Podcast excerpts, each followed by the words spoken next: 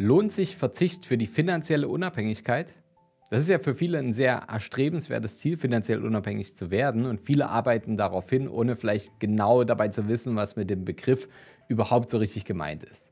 Und in der heutigen Podcast-Folge beschäftigen wir uns mit der Frage, wie kann man finanzielle Unabhängigkeit überhaupt erreichen und wer vor allem herausfinden will, was wir mit diesem Begriff überhaupt genau meinen, wie man den definieren kann, der sollte jetzt unbedingt dranbleiben. Und außerdem stellen wir auch eine bestimmte Mentalität vor, die einem angeblich noch schneller zum persönlichen Ziel der finanziellen Freiheit bringen soll. Herzlich willkommen zum neuen Podcast vom Sparer zum Investor. Mein Name ist Fabian Schuster und meine Vision ist es, dass wir die Schere zwischen Arm und Reich wieder ein Stück weit zusammendrücken können. Wie kann uns das Ganze gelingen? Naja, wenn ich jetzt nicht hier vor dem Podcast-Mikro sitze, dann bin ich in unserem Unternehmen, der Capri Consult, schon seit über zehn Jahren als Berater tätig, als unabhängiger Berater.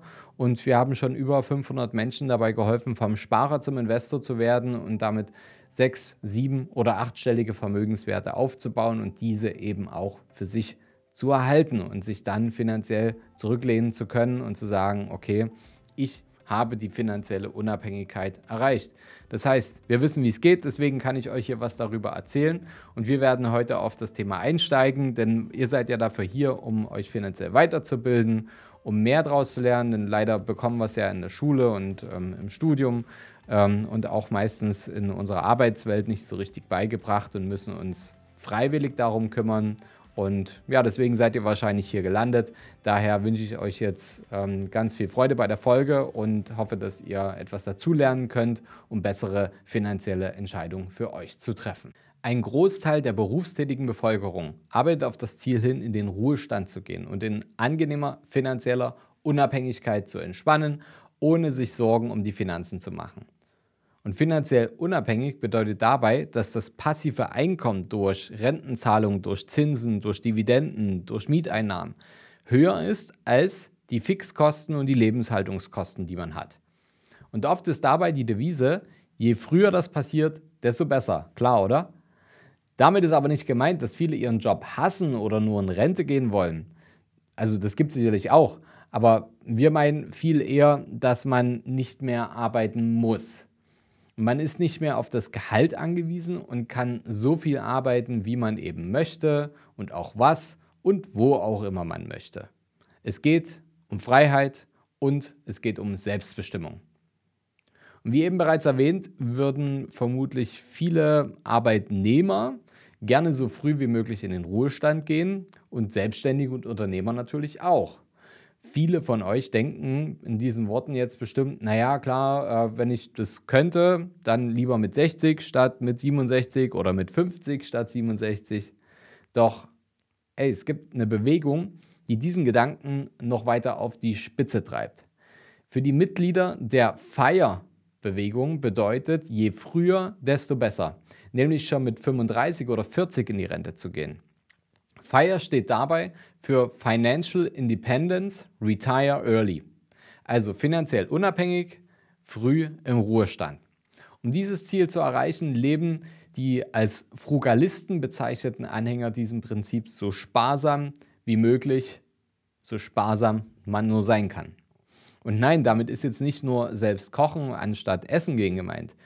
Zumindest nicht nur. Es geht nämlich um extremen Verzicht. Keine teuren Reisen, keine Markenklamotten kaufen und tragen, keine Abos, keine Mitgliedschaften, nichts Unnötiges, was man irgendwie ja, sich gönnen möchte. Überall, wo gespart werden kann, wird eben auch gespart. Und die Ausgaben müssen so stark reduziert werden, dass monatlich genügend angespart werden kann auf dem Konto und das auch investiert werden kann. Und wie viel ein Frugalist genau monatlich ansparen muss, kann er sich anhand seines späteren monatlichen Wunschbetrags und seiner jährlichen Mindestausgaben jetzt schon errechnen. Und weitere Auswirkungen darauf hat auch die Entscheidung, ob man später wirklich gar nicht mehr arbeiten möchte oder ob ein Teilzeitjob vorgesehen ist, dass man sagt, ich nehme jetzt die ähm, Erträge, die ich erwirtschafte und kann dafür weniger arbeiten gehen, habe da mehr Freizeit. Also es gibt verschiedenste Modelle. Denn dann hätte man nämlich trotzdem mehr Freizeit, muss aber auf nicht ganz so viel verzichten gleichzeitig. Und ein weiteres wichtiges Thema ist die Art, das Geld anzusparen bzw. das Geld halt dann anzulegen. mittlerweile gibt es Anhänger dieser Bewegung, die, um möglichst schnell ihre finanzielle Unabhängigkeit zu erreichen, ähm, ja, ein bisschen mehr Risiken eingehen, nämlich auf riskante Anlagen wie Kryptowährungen oder Einzelaktien setzen. Und das kann zwar funktionieren, aber ja, wer spekuliert, kann am Ende auch immer vor einem Trümmerhaufen stehen. Und es wäre doch wirklich absolut schade, um es mal glimpflich auszudrücken, wenn man auf so viel Lebensqualität verzichtet, um am Ende doch nichts zu haben. Und deshalb setzen viele der Frugalisten eher auf Indexfonds und auf einen Sparplan, um auf lange Sicht eine möglichst sichere und stabile Rendite zu erwirtschaften, mit denen die Ziele gut erreichbar sind. Das klingt ein bisschen vernünftiger, oder? Vor allem, wenn man das Ganze noch mit Immobilien kombiniert und dann Mieteinnahmen generiert, vielleicht auch das Einkommen sogar noch ein bisschen optimieren kann, indem man Steuerersparnisse hat. Naja, whatever. Es gibt viele Wege, die auf jeden Fall etwas vernünftiger sind, als es irgendwie über eine Spekulation zu tun. Und wenn man schon auf so viel verzichtet, dann sollte es doch planbar sein. Also ich möchte das hier mit sozusagen, ich möchte es nicht verurteilen, das ist krass, wer das macht und wer diesen Weg wählt. Ähm, mein Weg wäre es persönlich nicht.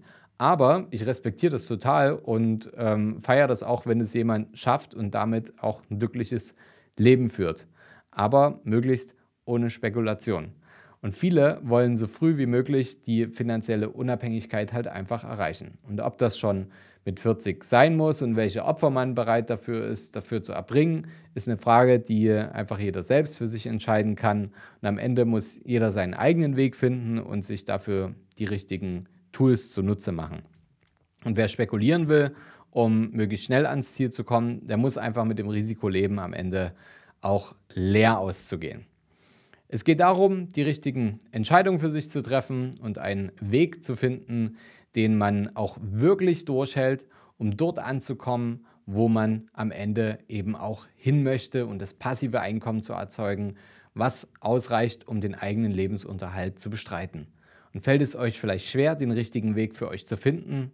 Ganz ehrlich, bei der Menge an Informationen und Meinungen, die hier jeden Tag auf uns einprasseln, ist das auch nicht so einfach. Und ihr seid damit einfach nicht allein.